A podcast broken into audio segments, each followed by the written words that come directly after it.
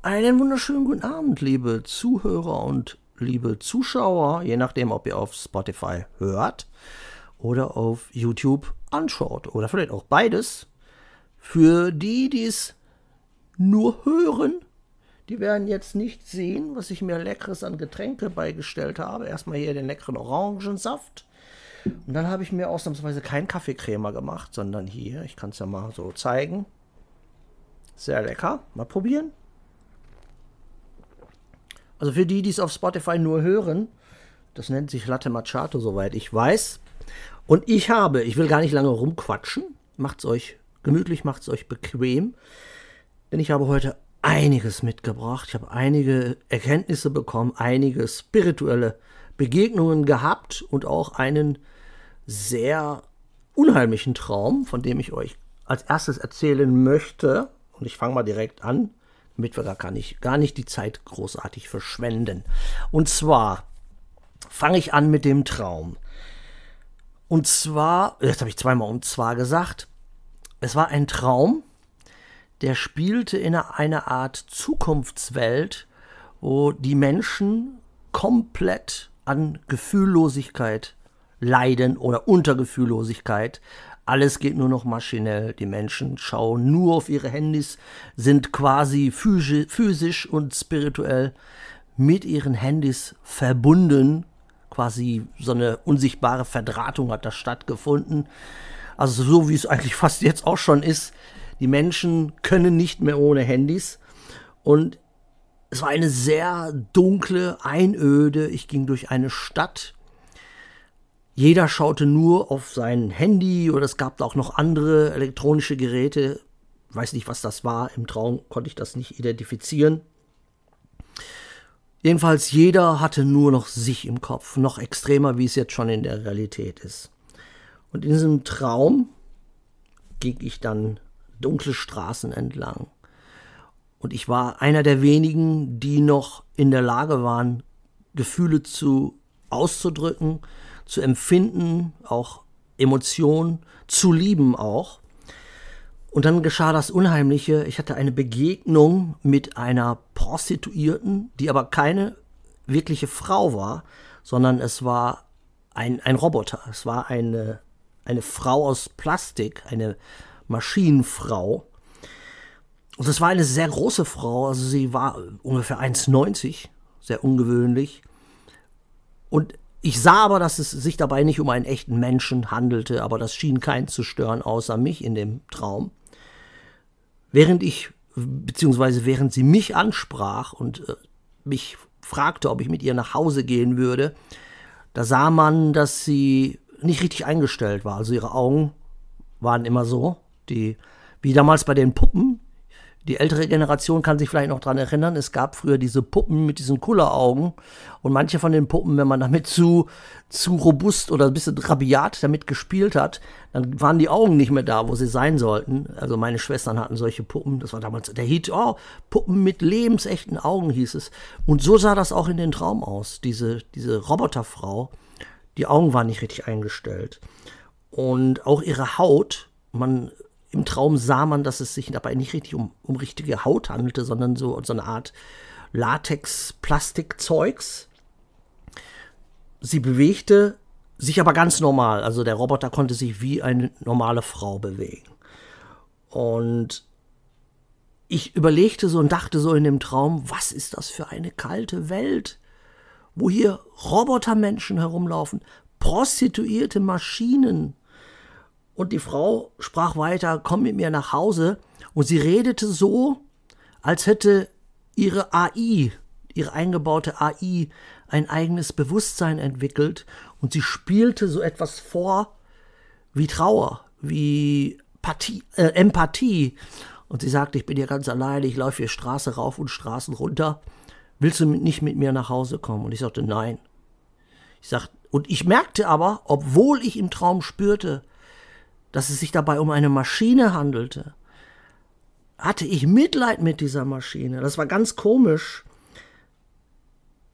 Und es war im Traum auch so, dass keiner mehr miteinander redet. Also die Menschen auf der Straße gingen einfach aneinander vorbei. Sie sagten nicht Tag, egal ob es Nachbarn waren, egal ob es ehemalige Freunde waren.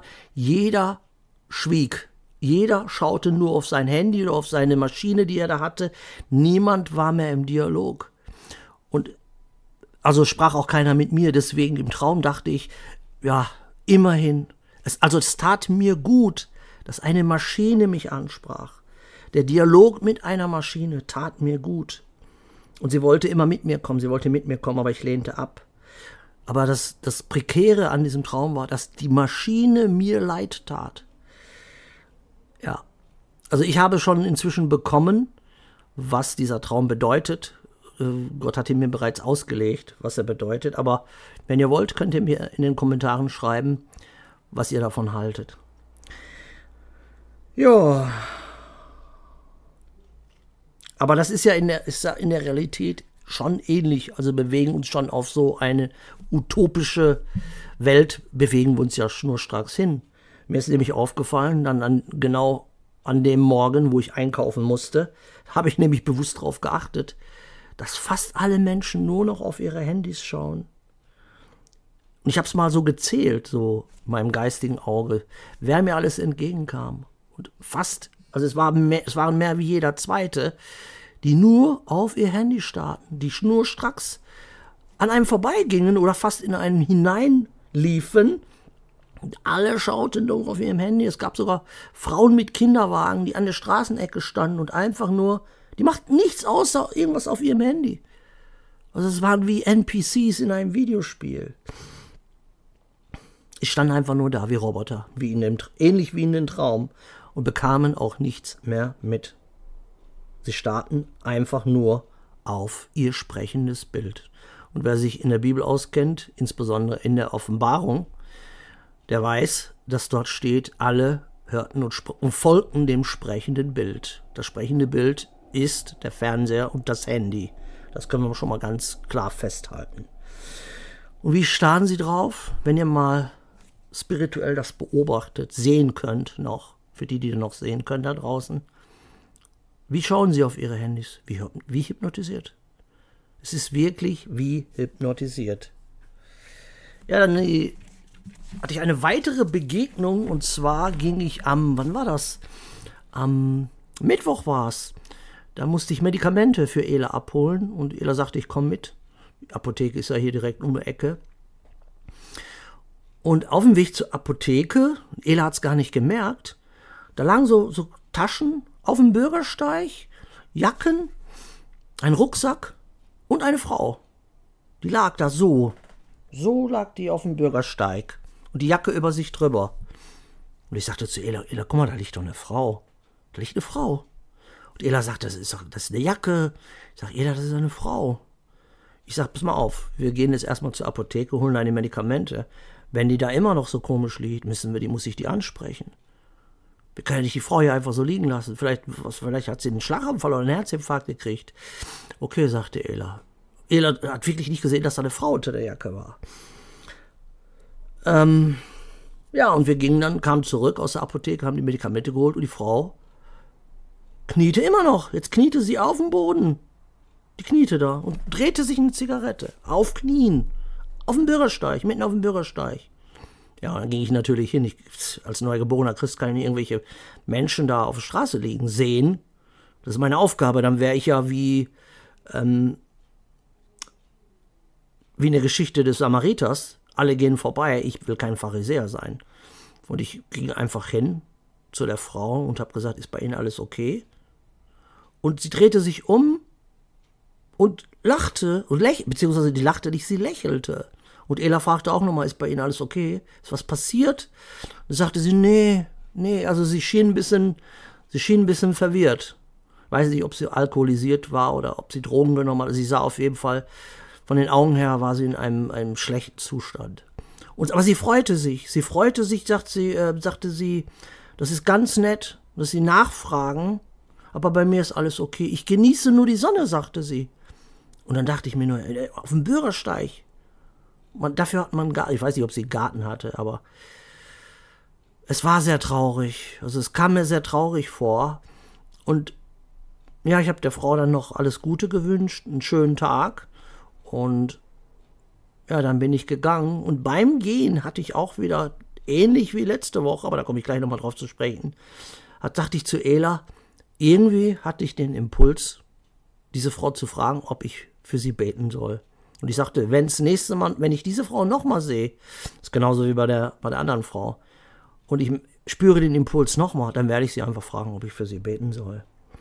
Ähm, und während wir dabei sind, äh, Ela ist ja da auch ähnlich wie ich, was Ela und mich immer sehr verband, war, dass wir beide eine Herzlichkeit haben. Also wir können es nicht sehen, wenn jemand ungerecht behandelt wird oder wir können es nicht sehen, also so, wenn, wenn jemand einfach auf der Straße liegt oder äh, sich verletzt hat.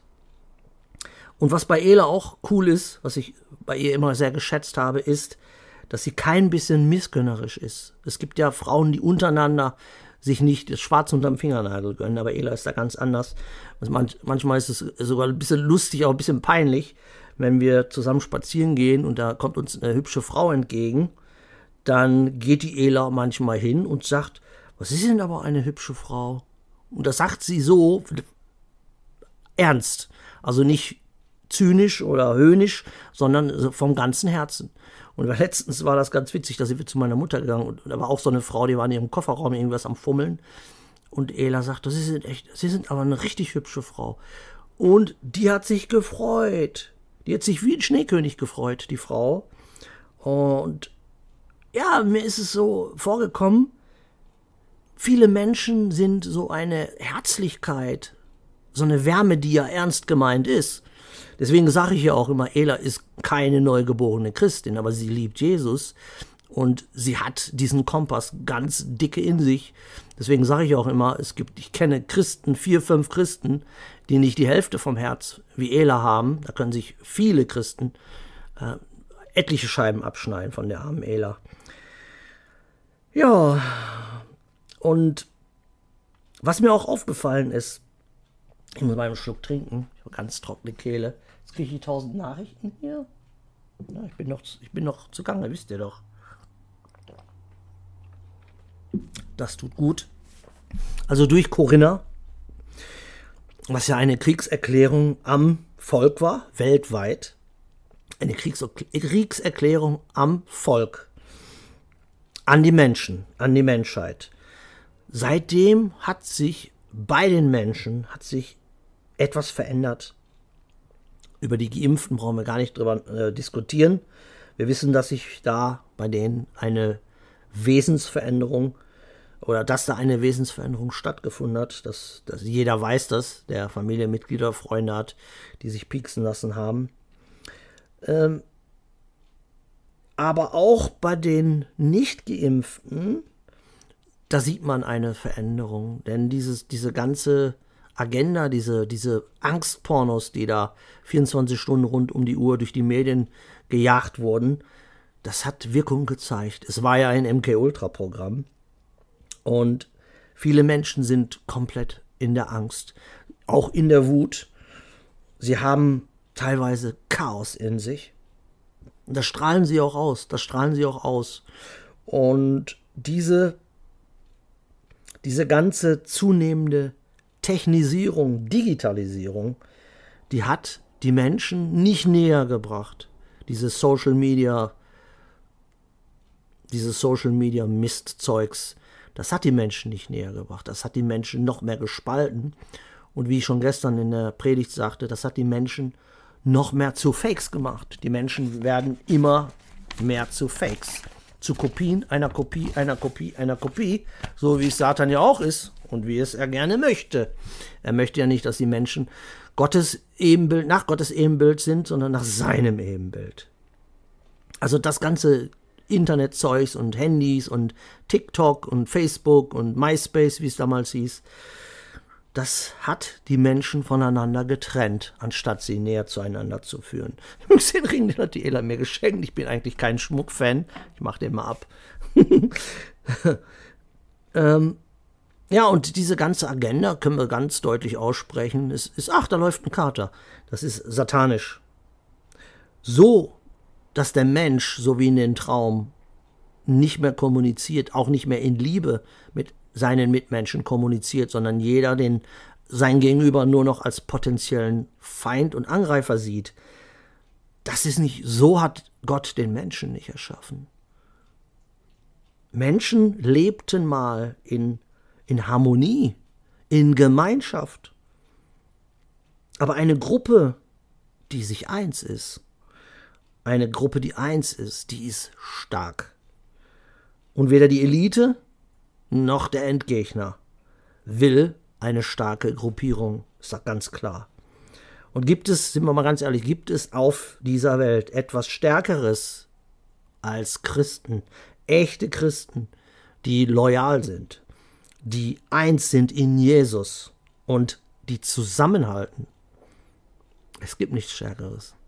Es gibt nichts Stärkeres.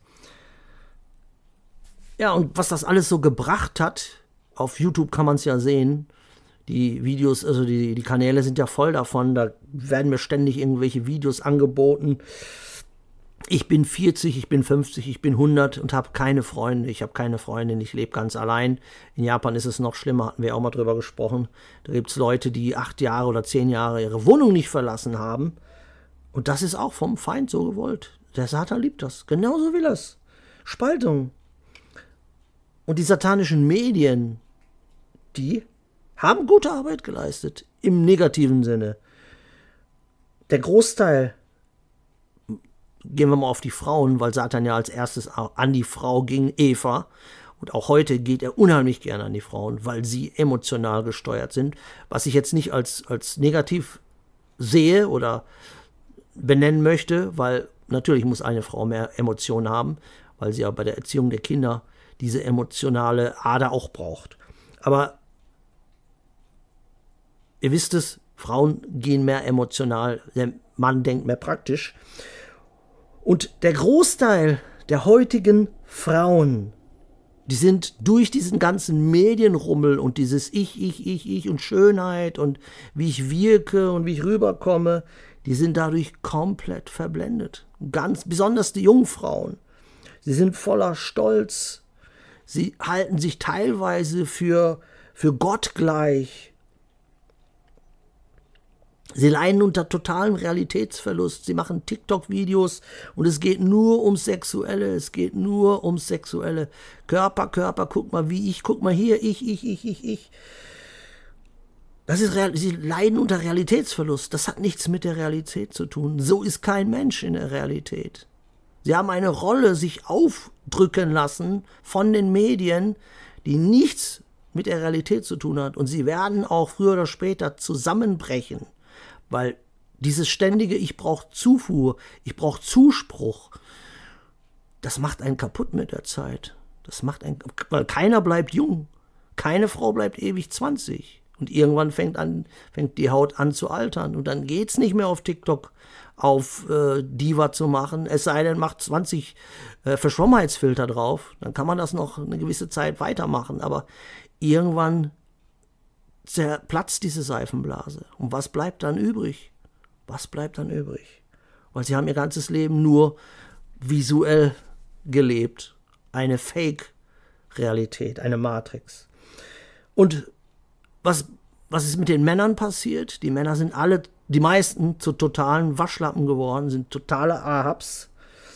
Ähm, die Anforderungen solcher Frauen, wenn man mal diese Apps, diese Dating-Apps guckt, da muss man mal sich reinziehen, was manche Frauen für realitätsfremde Anforderungen haben. Ich suche einen Mann, der muss mindestens 1,90 groß sein, der muss aussehen wie so eine griechische Götterstatue. Ja, dann, äh, der muss mindestens 10 Mille, also 10.000 muss er schon im Monat verdienen. Er muss ganz oben in der Hierarchie dieser Welt stehen. Er muss mindestens Anwalt, Arzt sein oder Chef irgendeiner Megafirma. Sonst kommt er für mich Luxusdiva überhaupt nicht in Frage. Aber ich wiederhole nochmal, das hat nichts mit der wirklichen Realität zu tun. Sie haben da irgendwelche Hollywood-Filme zu oft geguckt. Äh, und das hat auch gar nichts mit Gottes Ordnung zu tun.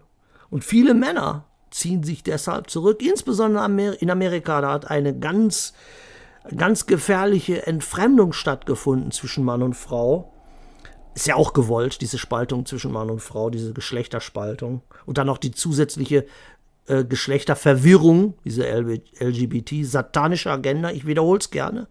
Mir egal, ob, ob YouTube mich da versucht zu löschen. Viele Männer ziehen sich komplett zurück aus dieser Dating-Szene, die bleiben lieber alleine. Und ähm, auch sie haben teilweise völlig, also auch die Männer haben teilweise völlig verschobene Realitäten. Da, beispielsweise Frauen, die nicht aussehen wie mega Supermodels, die ziehen sich ebenfalls zurück. Die fühlen sich minderwertig, weil sie nicht dem entsprechen, was da in Hollywood und in den Werbungen da als normal verscherbelt wird. Und ich sage nur an die Frauen, lasst euch nicht auf sowas ein. Und auch die Männer, lasst euch nicht auf sowas ein. Ich habe Frauen gesehen, die eine Schönheit ausstrahlen, die jenseits der visuellen Wahrnehmung liegt. Das können die meisten nicht mehr sehen. Aber Gott hat jedem irgendwo eine Schönheit gegeben. Und es hat nichts mit diesem Dreck zu tun, was die Werbung, die Medien und Hollywood uns erzählen will. Überhaupt nichts. Und lasst niemals zu, dass ihr teilnehmt an dieser weltweit überhand nehmenden Oberflächlichkeit. Niemals. Lasst euch nicht drauf ein.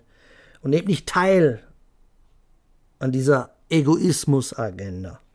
Gefühllosigkeit ist nicht Teil unseren, unseres christlichen Repertoires.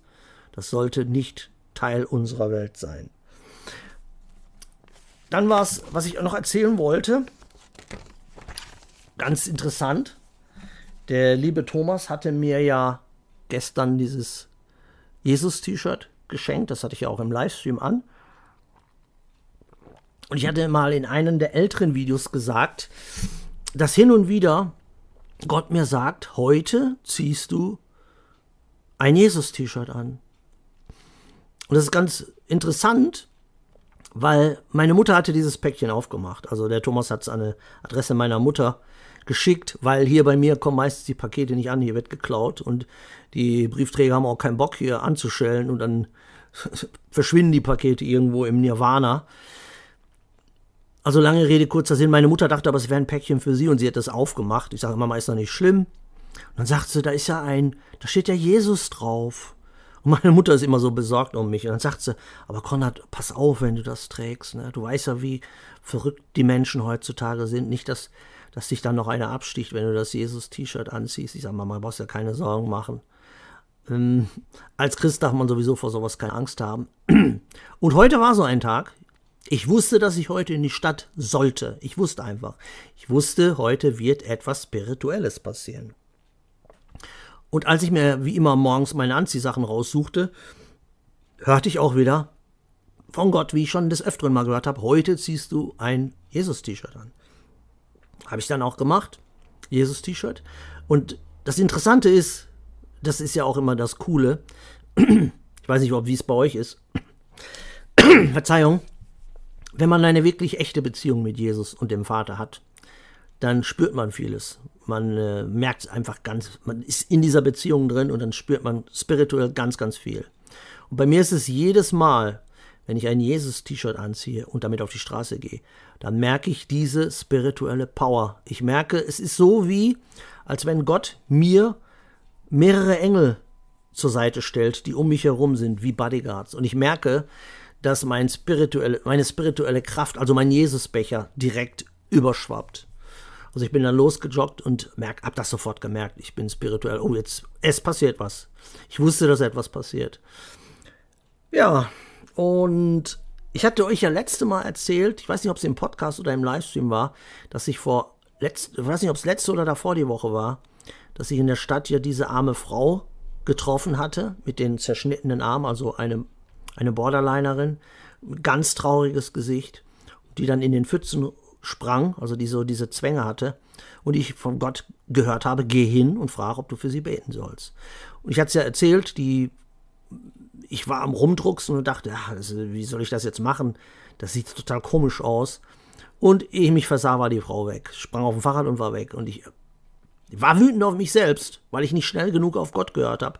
Aber ich hörte in diesem Moment, das habe ich euch auch erzählt, ich habe in diesem Moment gebetet und habe gesagt, Vater, bitte schick sie mir nochmal. Und es war aber nicht an dem Tag. Aber das ist dann das Coole. Ich wiederhole es nochmal. Das Coole an einer echten Beziehung mit Gott und dem Sohn ist, dass sowas Gott regelt. Jedenfalls, ich war bei Rossmann drin, hab da ähm, irgendein Krimskrams wieder besorgt für Ela, ich glaube Priel oder was, was sie da brauchte, Spülmittel. Und hab mir auch wieder mal so was zu trinken geholt, weil ich war mit dem Joggen fertig. hab mir was zu trinken geholt und so ein äh, Proteinriegel und habe mich dann da erstmal auf die Bank gesetzt mit meinem Jesus-T-Shirt. Ich dachte, ja, habe ich mich dann extra so hingesetzt und gedacht, mal schauen, vielleicht spricht mich jemand an auf mein T-Shirt oder vielleicht komme ich mit jemandem im Gespräch, der vielleicht sogar ein Gebet haben will. Ja, aber da war eine Frau, eine Frau, die an mir vorbei lief und mich anlächelte. Ich gehe mal davon aus, dass sie, ich bin nicht so überheblich, dass ich sage, sie hat wegen mir gelächelt, weil ich so cool aussehe also sie hat auf mein Jesus-T-Shirt geschaut und hat gelächelt. Das war schon mal cool. Das fand ich schon mal cool, aber sie hat mich nicht angesprochen. Schade. Und dann habe ich meinen Riegel aufgefuttert gehabt, meine Dose ausgetrunken und denke, ja, schade, keiner mich angesprochen. Gehe ich mal weiter, wollte ich noch Richtung, wie, wie letzte Woche auch, musste noch Richtung Lidl einkaufen gehen. Und schau so zurück, da war so eine Bank mitten in der Stadt, also da stehen so Metallfiguren hier in Gelsenkirchen. Und da ist so eine Bank. Und ich guck und trau meinen Augen nicht. Da sitzt die Frau von letzte Woche, wo ich beten sollte und hab die Gelegenheit nicht beim Shop ergriffen, weil sie weg war. Und ich hörte, es war wirklich, also perfekt, ich war sofort in Verzückung, weil ich hörte wirklich die Stimme so, als wenn Gott sagen würde, so, jetzt zeig mal, was ich dir beigebracht habe. Jetzt guck mal, was ich dir beigebracht habe. Jetzt mach es auch. Und diesmal war es ganz anders. Ich bin sofort hin und habe mich einfach neben diese Frau auf die Bank gesetzt und sie komischerweise, wer sich ein bisschen mit Borderlinern auskennt, der weiß, dass die eigentlich nicht also sofort mit jedem warm werden und auch nicht schon gar nicht mit irgendwelchen wildfremden Leuten, die da einfach sich zu denen auf die Bank setzen. Aber bei dieser Frau war es ganz anders. In dem Moment, wo ich mich neben sie setzte, setzte fing sie an zu lächeln. Und ich habe gar nicht lange rumgedruckt. Ich habe mich direkt vom Heiligen Geist leiten lassen und sagte, Hallo. Und ich sagte, ich bin neugeborener Christ und zeigte dabei so auf meinem T-Shirt, ich bin neugeborener Christ. Und ich würde gerne für Sie beten. Darf ich für Sie beten? Und habe mich auch erstmal vorgestellt, natürlich ganz klar. Und sie lächelte weiter und sagte ja. Und ich, ich dachte, cool, cool. Und ich sagte, aber ich muss aber ihren Vornamen wissen, wenn ich für sie bete. Dann ist das persönlicher. Und ich fragte, wie heißen Sie bitte mit Vorname? Können Sie mir bitte Ihren Vornamen sagen? Und sie sagte, Angelina. Also, wenn das nicht von Gott geführt war. Sie sagte, ich sagte, Angelina? Ich sagte, gut, perfekt. Musste ich auch lächeln, weil ich genau wusste, dass das alles natürlich von Gott so eingefädelt war. Ich sagte, perfekt. Einfach so perfekt laut. Und ja, dann nahm ich einfach ihre Hand. Ich habe einfach ihre Hand genommen, meine Hand so draufgelegt auf ihre Hand und habe dann gebetet. Und ich habe mich noch nie so intensiv bei einem Gebet für einen fremden Menschen, den ich nicht mal kenne, so leiten lassen. Und ich weiß nicht, ob ich es noch genau zusammenkriege. Ich habe auf jeden Fall zum Vater gebetet und habe unter anderem gebetet, Vater, ähm, pflanze dieser Frau Vergebung ins Herz, weil ich wusste, dass sie irgendeine mangelnde Vergebung im Herzen hatte. Und ich habe gesagt, des Weiteren habe ich gebetet, fülle ihren Becher ganz doll mit Jesus, dass er überschwappt und offenbare Angelina, dass sie eine ganz liebe, wundervolle Frau ist. Bitte zieh sie zu dir, Vater. So in der Art habe ich gebetet. Ja, und es war eine Power. Ich spürte dabei eine Power und ich merkte, es ist ungelogen. Ich merkte, das war wie, wie Strom, was durch meinen ganzen Arm durchging, in ihre Hand hinein. Und ich spürte in dem Moment, ich habe ja die Augen geschlossen, aber dann nach dem Beten habe ich die Augen geöffnet. das, da war ein Glanz in ihrem Gesicht. Ich habe das schon mal früher gesehen, aber es gibt auch gab Momente, ähm, wo dieser Glanz wieder weggenommen wurde. Es gibt Menschen, die haben einen, einen, einen Glanz, wenn Gott sie berührt hat. Das ist ganz selten. Und man muss aufpassen, weil der Teufel wird wieder versuchen, sowas wegzunehmen. Aber in dem Moment sah ich das in, ihren, in ihrem ganzen Gesicht. Und was vorher, wenn man die, wenn ich die Frau, wo ich die beim ersten Mal gesehen habe, dann, und einer hätte mich gefragt, beschreib mal diese Frau. Ich hätte gesagt, klein, blass, unscheinbar. Eine Frau, die gebeutelt wurde vom Leben. Einer Frau, der sehr, sehr wehgetan wurde. Das sah man ihr an. Aber in dem Moment, wo ich meine Hand von ihrer Hand genommen habe, da war ein dermaßen Glanz und sie ist physisch und spirituell, habe ich gesehen, wie, ähm, wie eine Verwandlung, wie die Raupe zum Schmetterling. Und ich wusste sofort, da ist jetzt, da ist was passiert. Also da wurde ein Senfkorn in ihr Herz gepflanzt.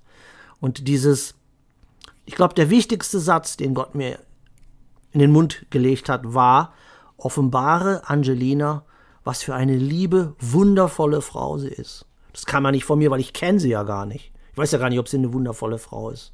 Das kam von Gott. Und ich wusste in dem Moment, das hat ihr im ganzen Leben noch keiner gesagt weil ich hab gesehen in dem Moment durch die Augen von Jesus Christus. Das Einzige, was sie kannte, du Dreckstück, du tauchst nix, Schläge, sexueller Missbrauch, das habe ich gesehen.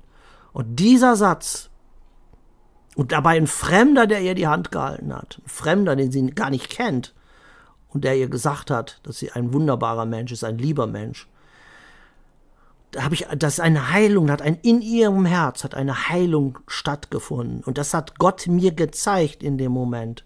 Und das hat mich so demütig gemacht, aber gleichzeitig bin, hab so eine Verzückung bekommen. Es war ganz komisch. Ich hätte fast, ich war so in Verzückung, dass ich hätte gar nicht aufstehen können fast. Und dann habe ich mich äh, ganz herzlich bedankt. Ich habe gesagt, vielen Dank, dass ich für sie beten durfte und ich wünsche Ihnen einen ganz, ganz, ganz schönen Tag und bin gegangen. Und wie gesagt, diese Verzückung, die ging bis, also die ist jetzt immer noch in mir drin.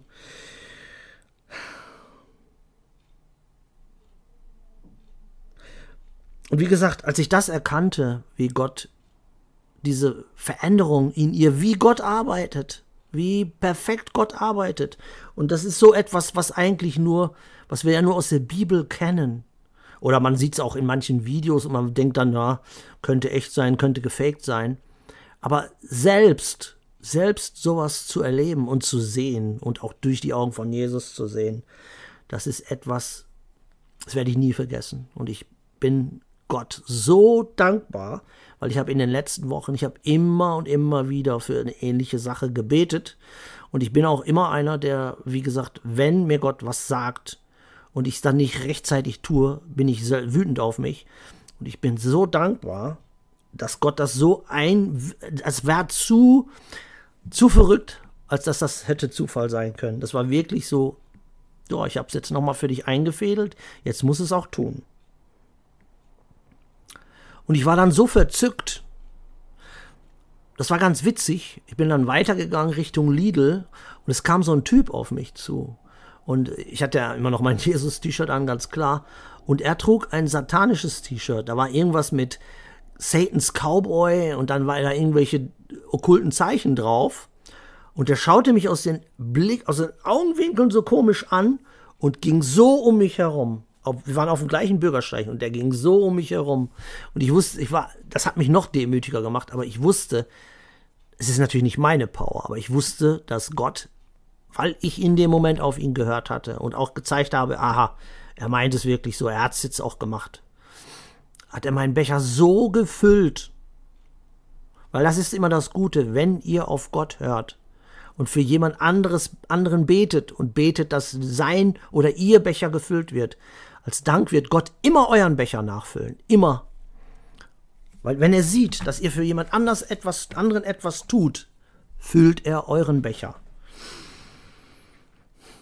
Und was ich noch sagen wollte, diese Gefühllosigkeit, die können wir Christen beenden. Und ich höre immer ganz oft von Christen, die sagen, und ich war früher selber auch einer, der diesen Irrglauben hatte. Und ich habe immer gesagt, ja, was kann ich als einzelner Christ, kann nicht viel ändern. Und Gott hat mir offenbart, das ist Unsinn. Jeder einzelne, echte Christ ist in der Lage, wenn er auf Gott hört, die gesamte Welt zu ändern. Die gesamte Welt. Nicht durch unsere eigene Power, aber durch Jesus in uns. Wenn euer Becher mit Jesus voll ist und wenn ihr nicht nur auf Wasser laufen könnt, so wie Jesus, sondern auf Wasser joggt, weil ihr genau wisst, ich kann gar nicht absaufen, weil Gott mit mir ist. Das könnt ihr am Marathon auf dem Wasser machen. Ich wiederhole es nochmal. Jeder einzelne echte Christ kann die gesamte Welt verändern. Wenn Gott es euch sagt, tu es, müssen wir es nur tun. Und wir müssen, die meisten Christen verstehen es nicht, weil sie durch die Gemeinden und durch die Kirchen so verblendet sind und sie uns spirituell kastrieren wollen, weil die uns sagen wollen, wir haben keine Power. Das war damals. Die Jünger, die konnten das. Nein. Wenn ihr wirklich mit Jesus geht, haben wir das alle. Wir haben alle diese Power. Wir müssen nur auf Gott hören. Und wir müssen diese Autorität leben und dann in Anspruch nehmen. Glauben und dann in Anspruch nehmen. Jeder einzelne echte Christ, ich wiederhole es zum dritten Mal, kann die Welt ändern, wenn er oder sie, je nachdem kann auch eine Christin sein, wirklich mit Jesus geht, wirklich an die Hand von Jesus sich festkrallt, ihm umarmt, wie ein Kind ihren Papa, Papa umarmt.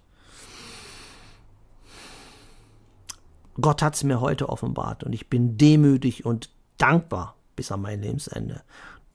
Und mein Fundament, Gott hat es mir gezeigt, das Fundament ist nochmal um eine dicke, fette Diamantschicht verhärtet worden. Das macht mich nicht überheblich, das macht mich nicht arrogant, sondern es macht mich noch demütiger. Weil Gott hätte jeden anderen nehmen können, aber er hat mich, verkorksten ehemaligen Säufer, genommen. Darüber bin ich so glücklich, dass ich vom lieben Gott Talent bekommen habe und ich dieses anwenden kann. Und ihr alle könnt es, ihr alle könnt es, wenn ihr wirklich mit Jesus geht. Wendet es an. Die Zeit ist jetzt. Bevor ich jetzt gehe, wie immer, möchte ich diesen wunderschönen Podcast, ich sage nicht wunderschön, weil ich dabei bin, sondern durch diese ganzen Erlebnisse. Und ich hoffe, dass Gott es euch ein bisschen so zeigt, wie ich es leben durfte. Und ich bete für euch alle da draußen, alle Zuhörer, dass Gott euch auf einen ähnlichen Weg schickt und dass er euch ähnlich schöne Dinge erleben lasst, wenn ihr natürlich auf ihn hört. Und er hat für jeden einzelnen von euch Aufgaben. Jeder hat eine Aufgabe und diese Aufgaben zu erledigen. Ich kann es nochmal sagen, was ihr dann dieses Verzücktsein, dieses echte Verzücktsein, nicht dieses Bratwürstchenbraten in Gemeinden, sondern echtes Verzücktsein durch den Heiligen Geist. Da kommt kein Sex dran, da kommt keine Droge dieser Welt dran, da kommt kein Whisky dieser Welt dran, da kommt nichts in dieser verkorksten Welt dran, als wenn ihr wirklich Verzückung durch den Heiligen Geist gespürt habt. Das heutige Gedicht. Eine Träne auszutrocknen ist ehrenvoller, als Ströme von Blut zu vergießen. Ganz kurzes Gedicht, aber wunderbar, wunderschön. Und das hat der liebe Lord Byron geschrieben. Und das ist ausnahmsweise mal jemand, den ich kenne. Ich hoffe, dass irgendetwas in diesem Podcast euch geistlich berührt hat, dass Gott euch irgendetwas gibt oder zeigt oder offenbart, was euch weiterhilft auf eurem Weg. Wenn ihr Fragen habt, schreibt mich an. Ich wünsche euch einen wunderschönen Abend, wo immer ihr seid. Ich habe euch alle lieb und wir sehen und hören uns hoffentlich sehr bald. Euer Konrad. Gott segne euch.